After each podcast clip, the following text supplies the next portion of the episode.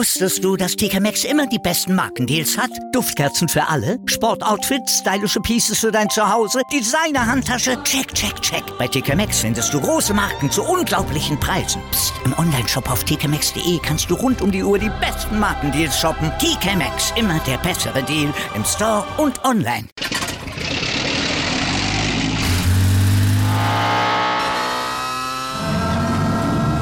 Von 0 auf 100. Aral feiert 100 Jahre mit über 100.000 Gewinnen. Zum Beispiel ein Jahr frei tanken. Jetzt ein Dankeschön, rubbellos zu jedem Einkauf. Alle Infos auf aral.de. Aral, alles super. Welcome to the Sport Passion Podcast.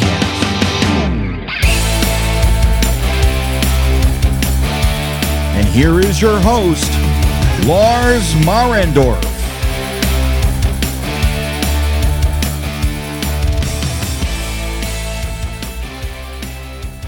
Hallo und herzlich willkommen zum Sport Passion Podcast. Heute sind die New Jersey Devils die Mannschaft, auf die ich blicke in der Vorschau auf die Saison 2022-2023.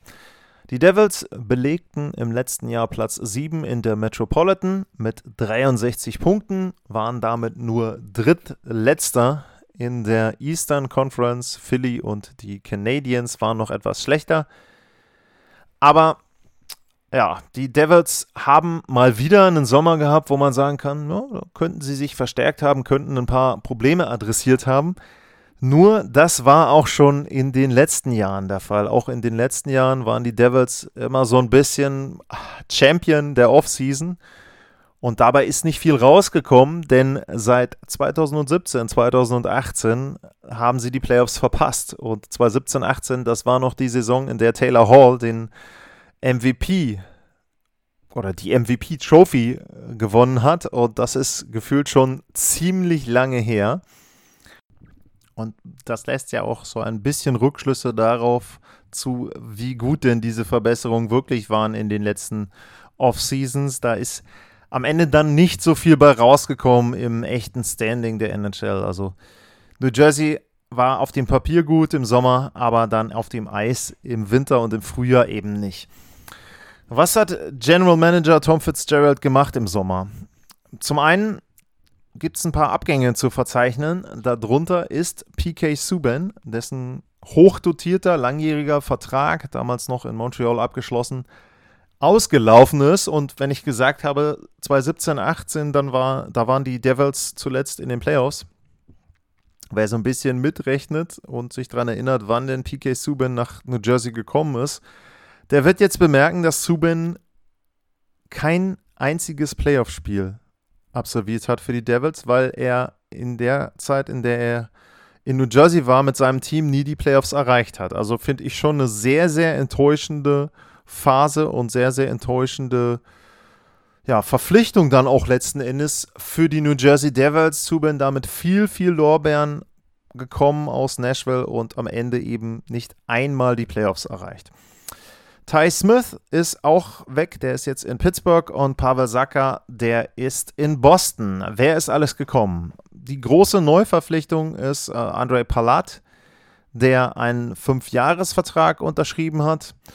Palat kommt von Tampa Bay, der hatte 49 Punkte in 77 Spielen letzte Saison und er hatte 21 Punkte in 23 Playoff-Spielen. Also hat er schon sehr, sehr gut gezeigt, dass er da ja, jemand ist, der eben gut punkten kann, auch punkten kann, wenn es darauf ankommt und jemand mit viel, viel Erfahrung ist, eben dann auch Stanley Cup-Siege schon gefeiert hat. Und ich glaube, das tut den Devils auf jeden Fall gut, dort einen Spieler zu bekommen, der auch ein bisschen Gewinnermentalität mitbringt und eben dann vielleicht auch die anderen etwas mitreißen kann und da diese Routinen, die man braucht, um erfolgreich zu sein, ich sag's ja des Öfteren, einfach mit reinbringt ins Team und auch diesen Willen zu gewinnen und sich nicht dran zu gewöhnen, dass man eben da als Verlierer vom Eis geht. Ich glaube, dafür ist Andre Palat sehr, sehr gut geeignet. Er ist schon 31, ja, er passt vom Alter her nicht unbedingt rein in die Struktur der Devils, das muss man natürlich sagen, aber trotzdem versuchen sie schon, dass sie ihn da zusammen mit einem ihrer beiden starken jungen Center spielen lassen in Zukunft, denke ich. Das kann Nico Hischer sein, das kann Jack Hughes sein, aber einer von beiden wird auf jeden Fall der Center werden von Andre Palat. Zu den beiden komme ich gleich noch, also da werde ich noch ein bisschen was zu sagen, aber erstmal nochmal ein bisschen weiter geschaut. Also Palat, die große Verpflichtung der Offseason. Dazu kommt Vitek Vanacek aus Washington ähm, per Trade. Ähm, dann Eric Haller kommt aus Boston, auch per Trade. Brandon Smith aus Carolina und John Marino aus Pittsburgh. Und wenn wir dann mal schauen auf die Zahlen der New Jersey Devils, dann kann man ja auch wieder so ein bisschen ableiten, was ihnen denn fehlte. Tore waren sie auf Platz 19, 245. Ja, untere oder unten im, im, der, im zweiten Drittel der NHL, also ein bisschen unterdurchschnittlich da, was die Tore betrifft. Aber das große Problem waren die Gegentore. 302, Platz 29 in der Liga. Der Corsi-Wert war nicht wirklich schlecht. Äh, waren sie auf Platz 11. Bei den Torchancen auch 53,99 Prozent. Platz 9. Also das ist ja wirklich eine, eine gute Quote insgesamt, muss man ja schon sagen. Ja, Schussquote hat das Ganze dann wieder so ein bisschen zunichte gemacht. Da waren sie auf 17 und die Fangquote bei den Torhütern auf Platz 31. Special Teams spiegelt im Grunde auch diesen Eindruck so ein bisschen wieder. Wobei, nee, das ist eigentlich umgekehrt, wenn ich jetzt mal gucke. Das erstaunt mich so ein bisschen. Powerplay war auf Platz 28, also schlecht. Gut, das passt zur Verwertung der Torchancen, aber das Penalty-Killing war durchschnittlich Platz 14 mit 80,2 Prozent. Da bin ich jetzt sogar ein bisschen überrascht, dass sie da so, ja, sage ich mal, akzeptabel standen in Unterzahl. Eines der großen Probleme der New Jersey Devils in der letzten Spielzeit war die Torhüterposition. Sie haben sieben verschiedene Torhüter dort ausprobiert bzw. nutzen müssen. Uh, Mackenzie Blackwood, der hat im letzten Jahr nur 25 Spiele gemacht hatte da einen Gegentorschnitt von 3,39, eine Fangquote von nur 89,2 Prozent. Und da sind wir dann schon bei einem Problem, wenn er nicht viel spielen kann, wenn er verletzt ist, dann ist es so, äh, dann haben die Devils eben ein Problem. Dafür ist Vanacek geholt worden. Äh, Jonathan Bernier ist auch noch im Verein. Ich weiß nicht, ob der mit äh, spielen soll dort entsprechend und spielen kann auch. Ja, aber sie haben auf jeden Fall versucht, im Tor etwas mehr Tiefe zu schaffen mit Vanacek und Blackwood dann als Duo. Ähm, sollte auf jeden Fall, wenn Blackwood gesund ist, dann die Situation verbessern. Was gibt es sonst noch zu sagen zum Sommer? Jonas Siegenthaler hat einen neuen Vertrag bekommen, 5 mal 3,4 Millionen.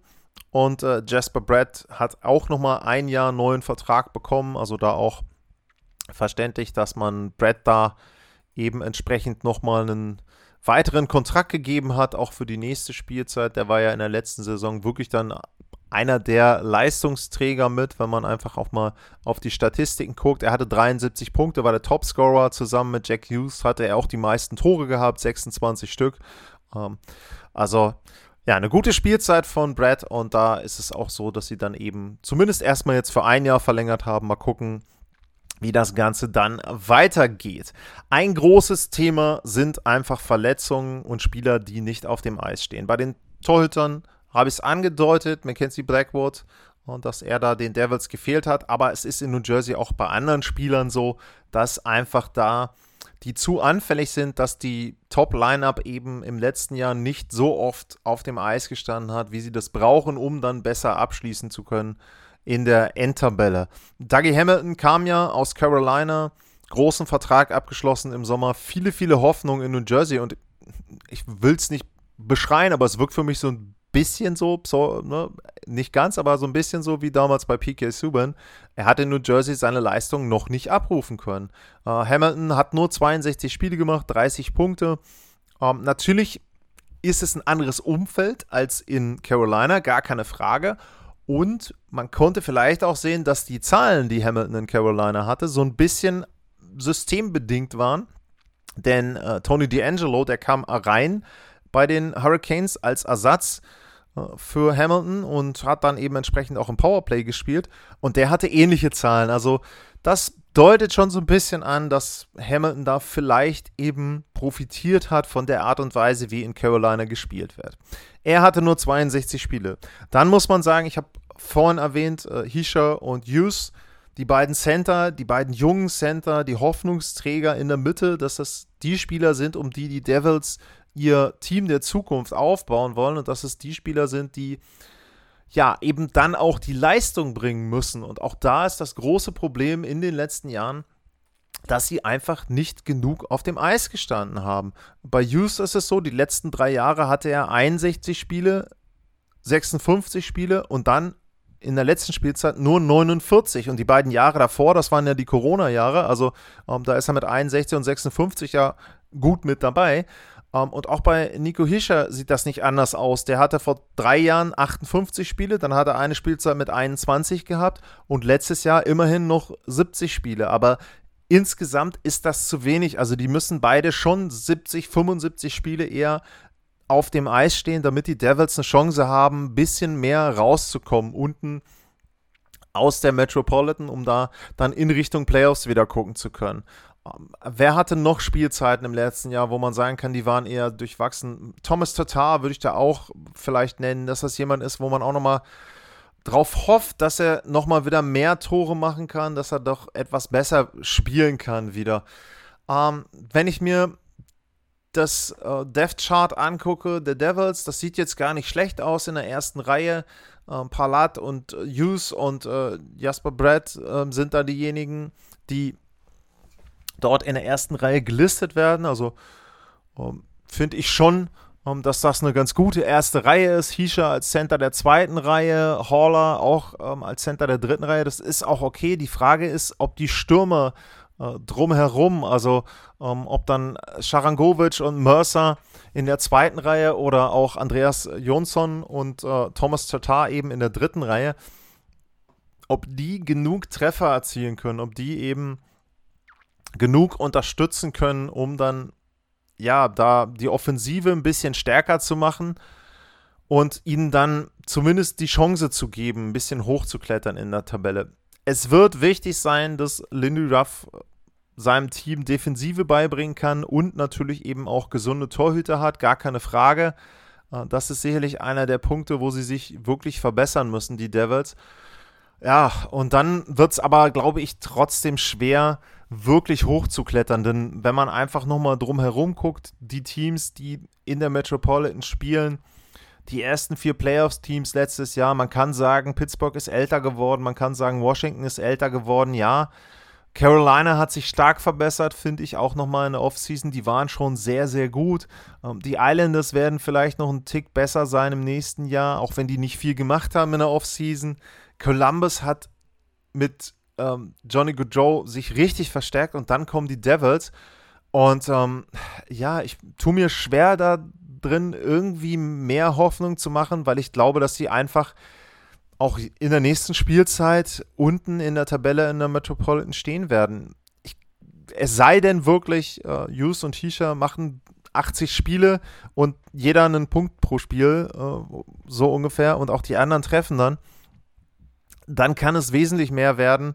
Äh, Vanacek und Blackwood als Torhüter-Duo ist sicherlich solide, wenn sie spielen können, aber auch das haut mich nicht so von den Socken. Und ja, also mehr als Platz 5 vielleicht maximal, wenn es richtig gut läuft. Platz 6 ist für mich nicht drin. Playoffs glaube ich überhaupt nicht, auch weil die andere Division im Osten stark ist. Und dementsprechend wird es wieder eine Spielzeit, in der die Devils ihren jungen Spielern Zeit geben, aber auch da muss man dann schauen, ähm, ob es dann irgendwann vielleicht fast schon zu lange ist, denn Hamilton wird dann auch bald 30 und ähm, Hisha ist dann auch schon bald 24, 25. Also da muss schon noch ein bisschen kommen jetzt in den nächsten zwei Jahren, damit man wirklich sagen kann, die New Jersey Devils sind wieder da. Vielleicht ist es auch so, dass sie sich auf der Torhüter-Position doch nochmal umgucken müssen. Blackwood hat noch ein Jahr Vertrag, also es könnte eben auch etwas sein, wo man da dann nochmal handelt. Tja, und was ist ansonsten noch möglich, wenn ich mal gucke? Ähm, sie haben im Grunde keinen Cap Space, was ein bisschen erstaunt, wenn man weiß, wo die Mannschaft letztes Jahr gespielt hat. Ähm, das kann sich noch ein bisschen ändern, weil Bernier da mit äh, Long-Term Injury Reserve noch mit dabei ist. Aber ansonsten ist es schon erstaunlich, wie viel Geld die New Jersey Devils im Moment in Verträgen haben, obwohl sie im letzten Jahr Vorletzter geworden sind in ihrer Division. Also das überrascht dann mich zumindest an der Stelle schon ein Stück weit. Ja, die Devils nächstes Jahr sicherlich auch wieder in Richtung Tabellenkeller unterwegs. Leider kann ich da den Fans von New Jersey nicht so viel Hoffnung machen. Das war die Vorschau Nummer 2 für die Metropolitan. Wenn euch das gefallen hat, wenn ihr den Podcast mögt, dann abonniert ihn, bewertet ihn und wenn es euch richtig gut gefallen hat, dann könnt ihr mir bei buymeacoffee.com slash sportpassion virtuell einen Kaffee gönnen. Da freue ich mich drüber. Nehme auch gerade hier mal aus meiner schicken Arizona Coyotes Tasse einen Schluck Kaffee. Und ansonsten gilt natürlich wie immer, wenn ihr Anmerkungen, Kritik, Fragen habt, gerne at lars-mar info at sportpassion.de. Das sind die beiden Adressen, wo ihr mich erreichen könnt, wo ihr mir schreiben könnt. Ich freue mich immer über Feedback, ich freue mich immer über fundierte Kritik, wenn ich da irgendwas falsch gemacht habe, sehr, sehr gerne melden. Und tja, ansonsten gilt wie immer, vielen Dank fürs Zuhören, bleibt gesund und tschüss.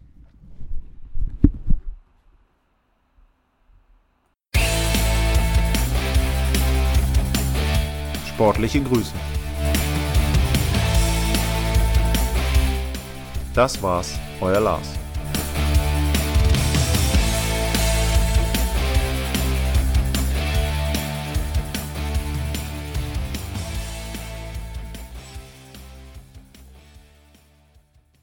Wieder live von Ihrem Toyota-Partner mit diesem Leasing-Auftakt. Der neue Toyota Jahreshybrid. Ab 179 Euro im Monat. Ohne Anzahlung. Seine Sicherheitsassistenten laufen mit. Und ja, ab ins Netz mit voller Konnektivität. Auch am Start die Toyota Team Deutschland Sondermodelle. Ohne Anzahlung geht's in die nächste Runde. Jetzt los sprinten zu Ihrem Toyota-Partner. Wusstest du, dass TK Maxx immer die besten Markendeals hat? Duftkerzen für alle, Sportoutfits, stylische Pieces für dein Zuhause, Designer-Handtasche, check, check, check. Bei TK Maxx findest du große Marken zu unglaublichen Preisen. Psst. im Onlineshop auf tkmaxx.de kannst du rund um die Uhr die besten Markendeals shoppen. TK Maxx, immer der bessere Deal im Store und online.